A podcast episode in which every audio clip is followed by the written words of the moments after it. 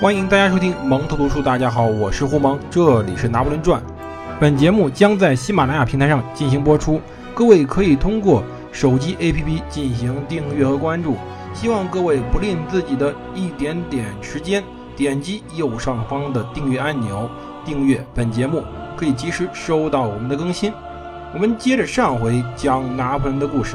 上回我们讲到，即使财政非常困难，拿破仑每天甚至只能吃一顿饭的情况下，他仍然努力省出钱来去买书，以填充自己的精神空间。可是，当时陷入困境的不止拿破仑本人，更有这个强大的国家法兰西。其实，法国拥有成为欧陆强国的一切因素。当年，它是在欧洲人口最多的国家之一，同时呢，它的领土也初具规模了。今天，法国那个六边形的国土，当年已经基本确立。但是，当年的危机，也就是拿破仑在作为军官时候的危机，是由于这时候的国王路易十六为了避免破产的努力而出发的。法国啊，在18世纪打过三场世界规模战争，也是有三位国王：路易十四、路易十五、路易十六。波旁王朝的三位国王并不是祖孙三代，而是跨了更长时间。路易十四本人在位时间很长，有六十八年。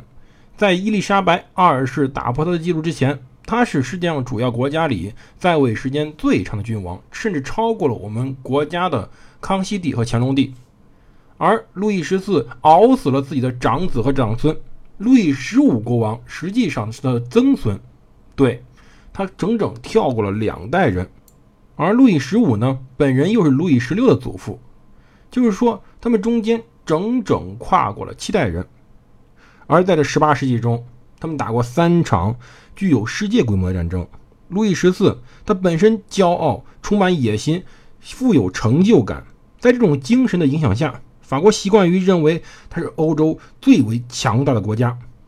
可是呢？在路易十四这位伟大国王去世之后，很多国家在争夺、在拼抢、在挑战这个法兰西，其中包含了俄罗斯、普鲁士，尤其是大不列颠，也就是英国的挑战。与英国的人的竞争呢，在整个世界上进行展开，并不局限于欧洲。他们在地球的各大洋上展开竞争，关键是控制热带和东方奢侈品的产地以及供应。当时欧洲经济发达，对东方的奢侈品口味越来越刁，胃口越来越大。而东方的奢侈品，具体而言就是香料、瓷器、丝绸以及茶叶。当时在印度的立足点，前往中国的中继站，盛产皮毛的加拿大森林，可以生产糖和咖啡的热带岛屿，开发这些岛屿所需的奴隶供应。为了争夺这些珍贵的战利品，英国人和法国人。的斗争在整个1740年到1750年之间几乎不曾中断，但是法国问题在于它不是英国，英国的优势在于它是个岛国，它不需要在本土驻扎更多的陆军，只要海军保卫好本土就可以了。而法国呢，还要靠军队去保卫它大陆上的众多利益。那么问题来了，无论在陆地上还是海上，法国的兵力过于分散了。七年战争。也就是从1756年到1763年打那场战争，导致了非常灾难性的后果。虽然后来他与俄罗斯甚至传统对手奥地利结盟，但是法国的军队还是在崛起的普鲁士人面前遭受了耻辱性的失败。而海上，英国人摧毁了法国在大西洋和地中海的舰队，把法国人势力赶出了印度和北美，而且几乎。扼杀了法属加勒比殖民地的贸易，最后1763年，法国不得已签署了非常耻辱的巴黎合约。法国在欧洲没有获得任何利益，而且失去了加拿大和印度的大部分据点。因此，今天加拿大虽然主要说英语，而魁北克省说法语。这场彻底的大溃败，不只使得法国颜面扫地，更严重的是财政危机。这场战争结果是给这个王国以及他的国王留下了巨大的财政债务，这一笔非常难以消减的债务，而偿清更为困难。应付债务的开支甚至占到税务总收入的百分之六十。同时呢，新的海军建设又要快开始了。而1770年代，当英属北美宣布独立，也就是当时1776年7月4号，美国签署独立宣言之时，法国觉着可以再还回去了。1778年，在北美的独立战争时间，路易十六参加战争，以保卫那个羽翼未丰的美利坚合众国。这一次，法国取得重大成就。虽然欧洲大陆没有怎么打仗，但是法国领导着那些反对英国的集团，把英国陷入了孤立。后者呢，也就法国冲破了英国人对于大西洋的控制，时间之长足以让法军远涉美国。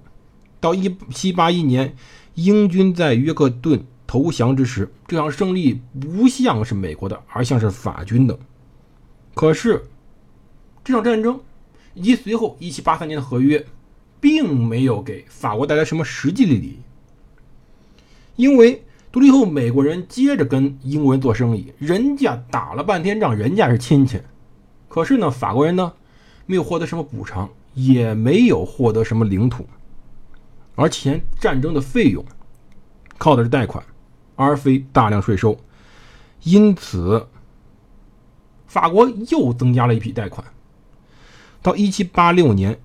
预期中税收在不停的减少，而计划中的短期债务要进行偿付，引发了严重的财政危机。你说法国并不弱，它不缺少任何成为强国的因素，为什么会成这样呢？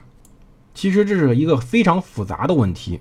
要知道，在随后爆发那场波澜壮阔大革命之前，法国是一个绝对君主制的国家，跟中国很类似。国王不用跟任何人分享权力，他的权力呢？使用起来也不用任任何人负责，除了上帝。国家事务包含有财政、军队等，都是他的私人领域。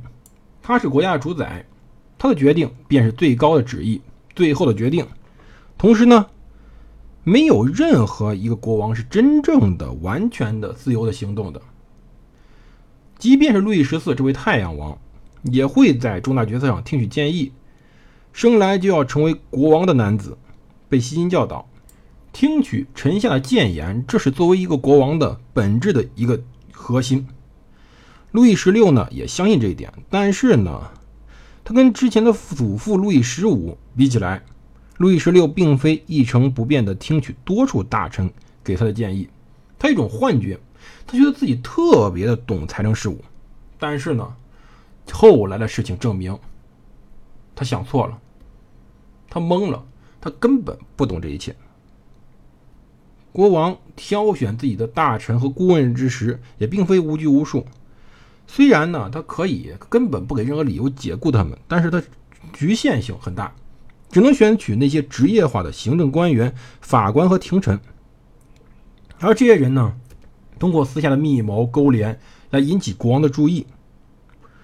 而密谋者呢，是别的大臣或大臣圈子里的男女显贵的术士者，或者说那些。能在珠光宝气的家族中流连的家族门客，而当时为了应付一些财政收入的困难，法王呢会出售一些官职或者说爵位，通常价格很贵，只有那些高级的包税官才能买得起。什么叫包税官呢？就是说国家呢把这个地区税务卖给这么一个人，这个人呢看价钱要给国家付多少钱。至于随后从这个家地方收多少税，则是他自己的本事和事情。是否能收购收购百分之百，也是他的事儿。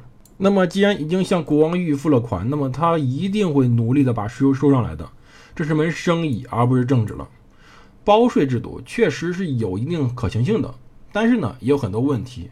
而国王由于缺钱，向一一些人去通过出售官职的办法来收集财政，也是不得已而为之。因为这样收集来的钱是种短期盈利、长期亏本的买卖，因为他们买了贵族头衔，就要少收很多税。对，比如说通过的人头税、军事服役税以及其他税种等，贵族有特权可以不用交。这时候的法国呀，我们都知道，后来开过三级会议，是分三个等级的。第一个等级教士为上帝而服务。第二个等级贵族为战争而服务，第三个等级平民为前两个等级而服务。而这平民中又很复杂，包含了一些资产阶级，很有钱的那种，也包含了非常穷的那些城市平民和农民。而这个时候，由于税收的严重性以及天灾，很多很多很多的农民已经失去了自己的土地了。而这时候的法国，由于当时资产阶级的不满、城市无产者的不满以及农民的不满，如同一锅正在沸腾的滚油一般，只要有一杯水掉进去，就会立马炸起来。而究竟什么事儿把这个沸腾的滚油给炸熟了？我们下期再讲。希望各位在喜马拉雅软件上进行收听，并且订阅我们的节目，谢谢。